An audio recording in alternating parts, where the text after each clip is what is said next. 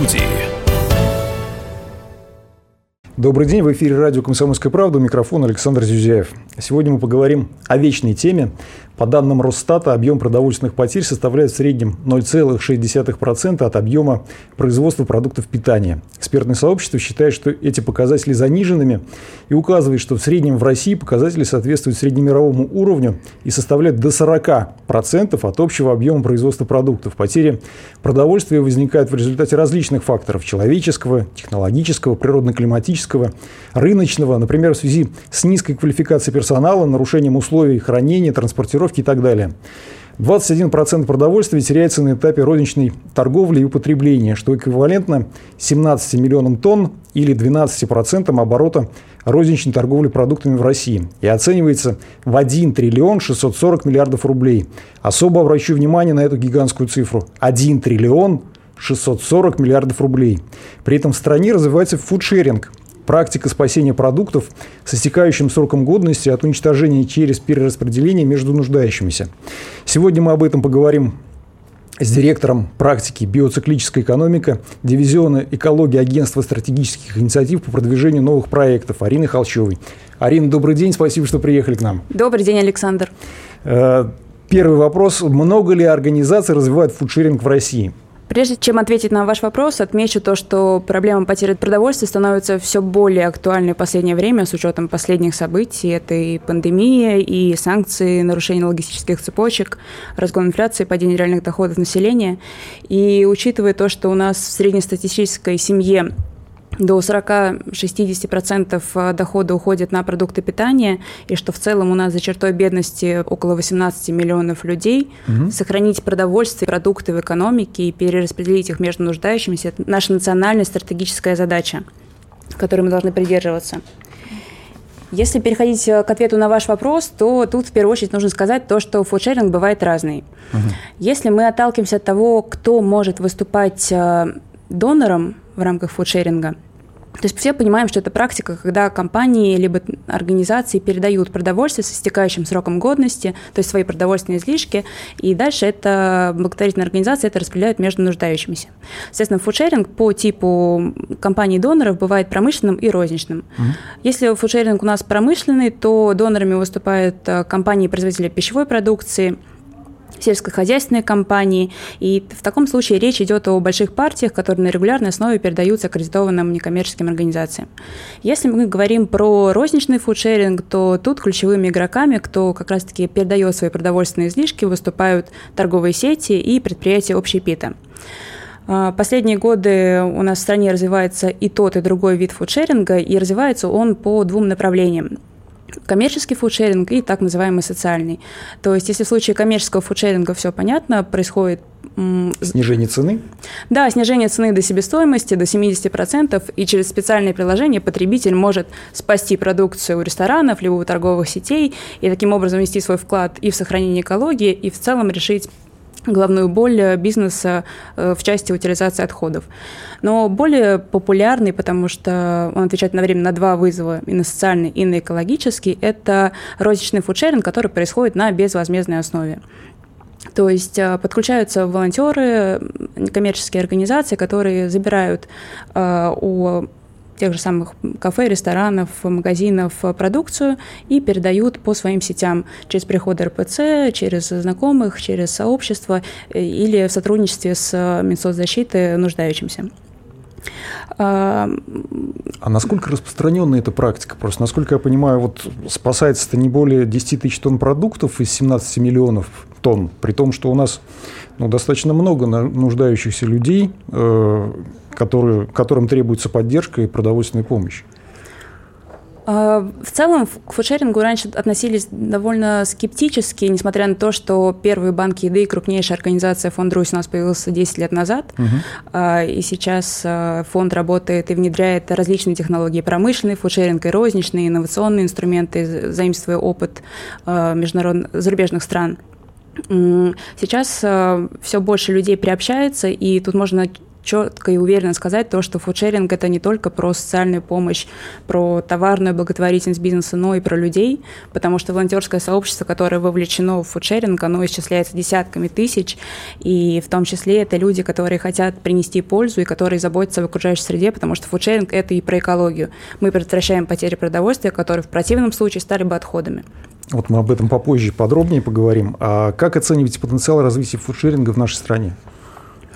А, в целом эксперты подсчитали, что если мы даже будем спасать 1,2 миллиона тонн продуктов питания, угу. мы сможем накормить абсолютно всех нуждающихся в нашей стране. При том, что мы теряем ежегодно, как вы уже ранее обозначили, 17 миллионов тонн. Да. Просто вдумайтесь в эту цифру.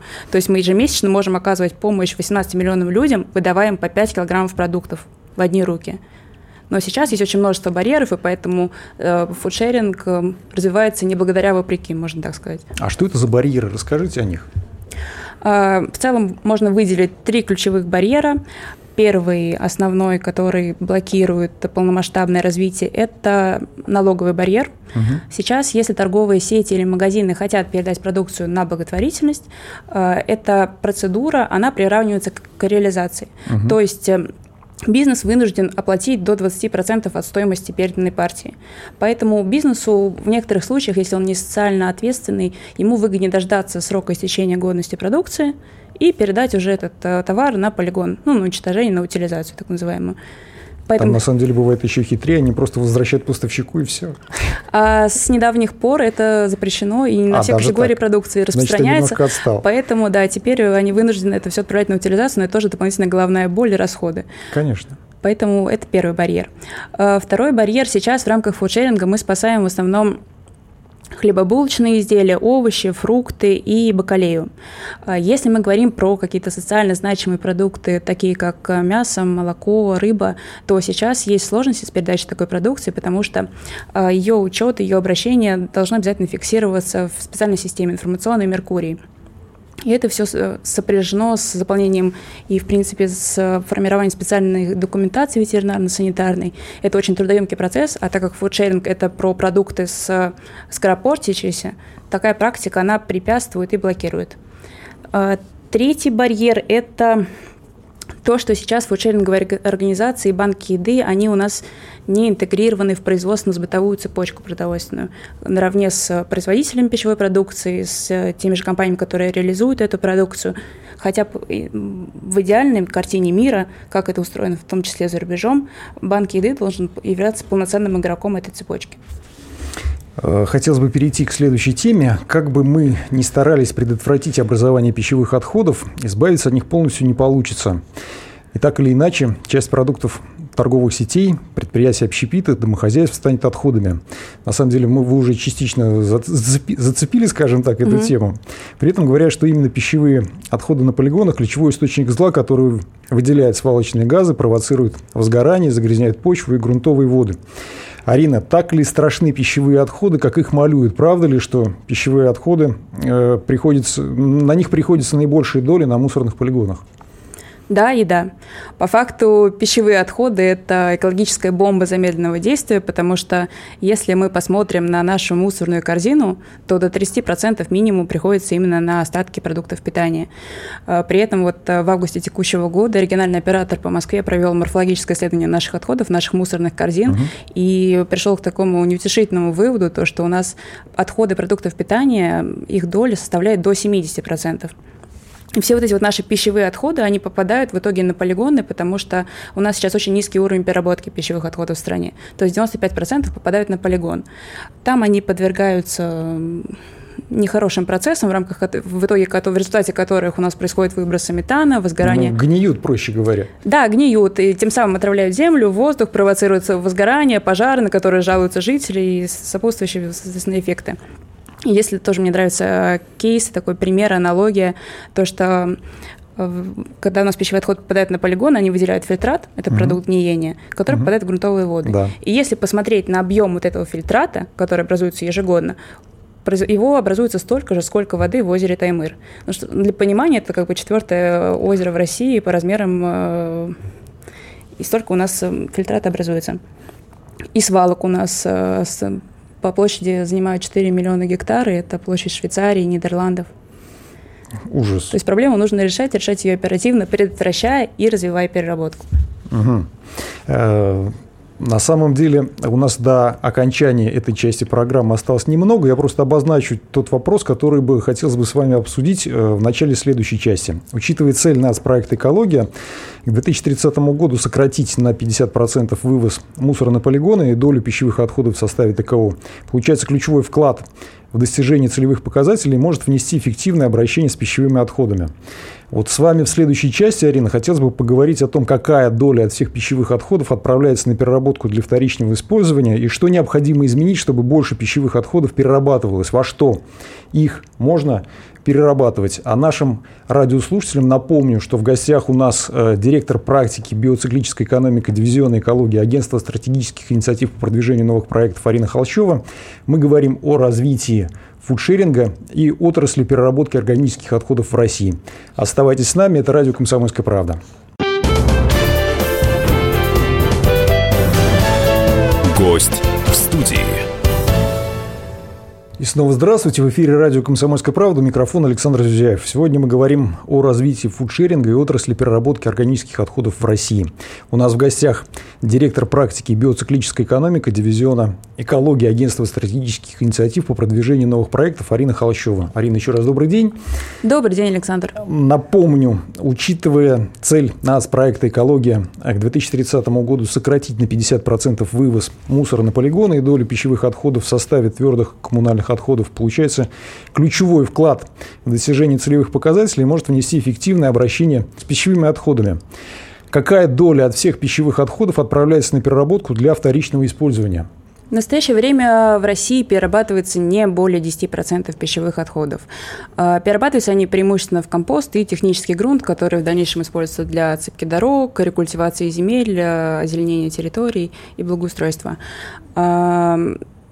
Это все происходит в основном на мощностях при сортировочных комплексах, которые у нас принадлежат региональным операторам, которые у нас сейчас создаются в регионах. И в целом мы видим, что у государства есть амбиция к 2025 году создать более 180 таких комплексов по компостированию и переработке пищевых отходов. Но при этом тоже нужно понимать, что есть и другие технологии, есть и альтернативные сегменты применения пищевых отходов.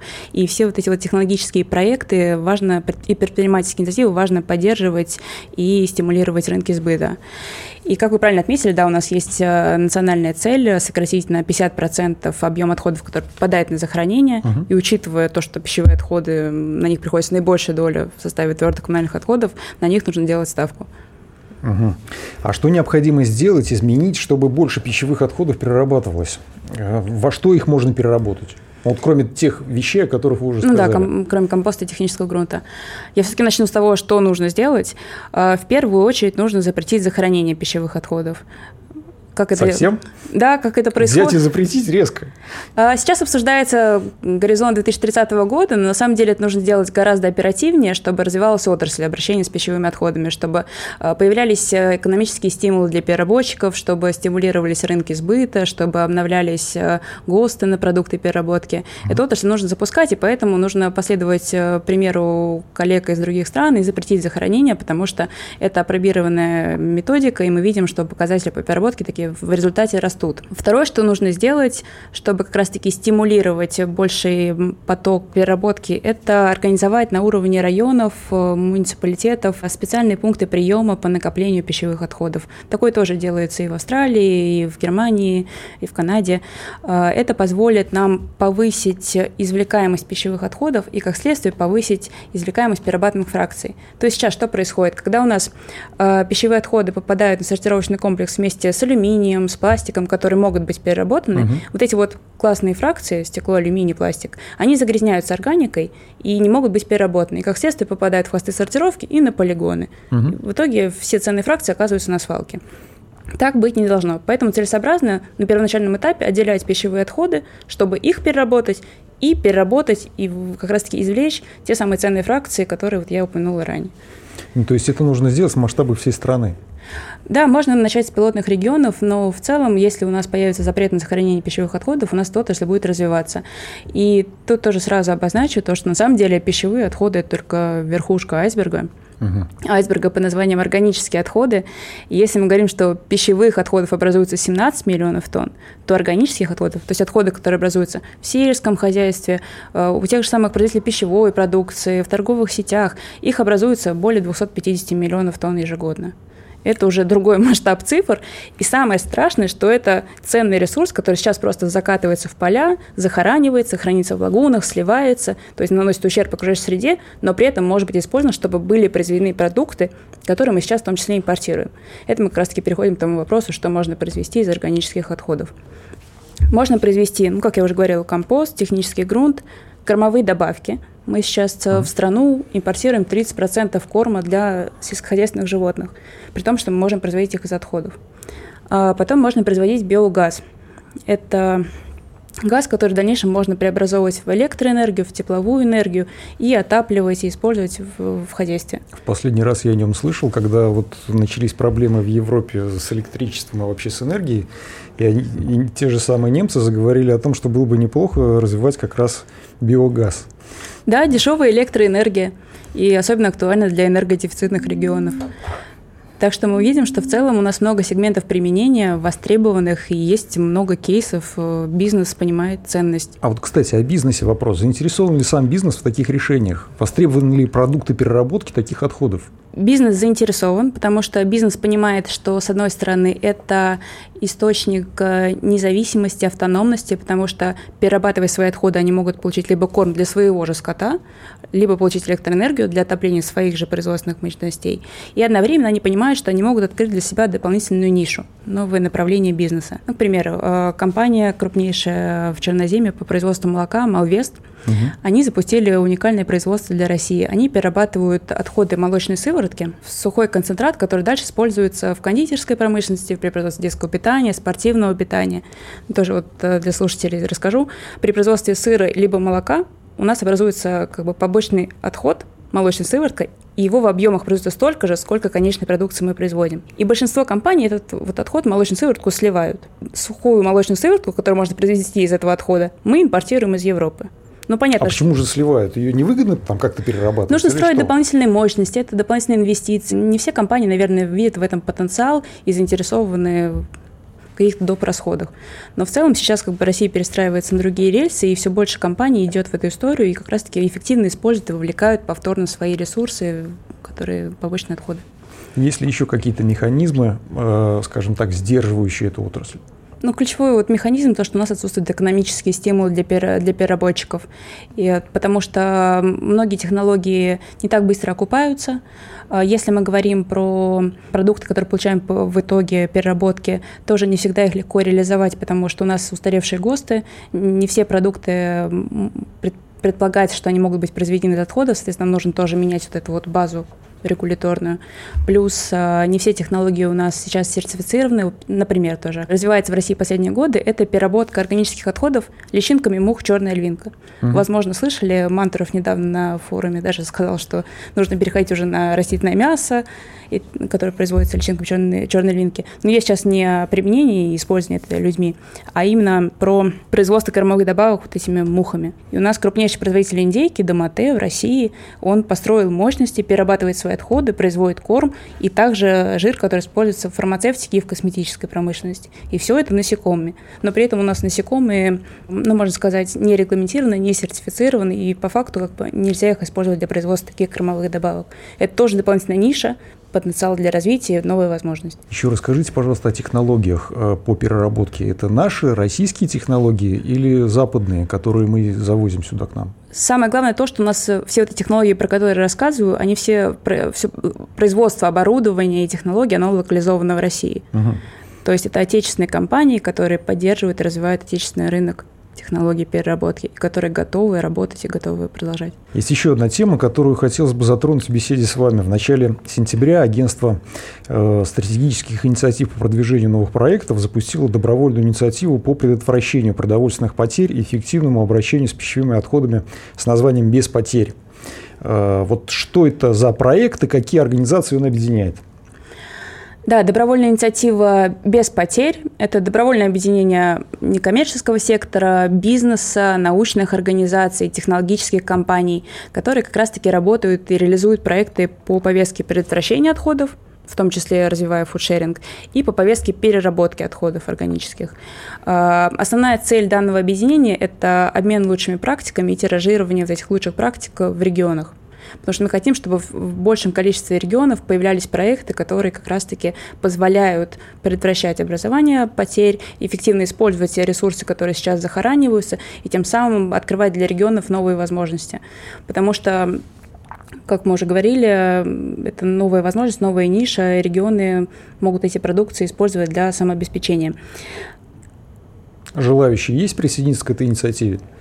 Да, у нас уже около 15 участников, и заявок становится все больше и больше. И тут важно сказать, что э, мы отсматриваем, чтобы все компании и кандидаты, соответственно, установленным нами критериям, чтобы это были не компании, которые просто заявляют, что они что-то делают, а реально реализовывали проекты и доказывали свои лозунги и стратегию на практике. Поэтому хотим со- собрать такое сообщество бизнеса и организаций, которые не безразличны, которые реально работают в повестке. И вместе единым фронтом как раз-таки запустить эту отрасль переработки и фудшеринга. Угу. Вот в этой теме э, какие ближайшие планы у вас? А, сейчас у нас основная ставка на выявление вот этих технологических проектов, Дальше выбор потенциальных э, пилотов и регионов, где можно было бы реализовать данный проект. И, конечно же, работа над законодательными инициативами. Мы сейчас совместно с компаниями-переработчиками, которые представляют абсолютно разные технологии переработки, формируем исчерпывающий перечень тех мер, которые нужно вынести на уровень правительства, чтобы эта отрасль начала функционировать. И поэтому мы делаем на эту ставку в первую очередь сейчас.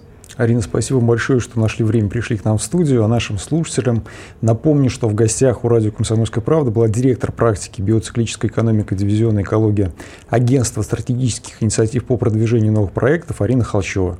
Приходите к нам еще. Спасибо большое, Александр. Всего доброго. Гость в студии.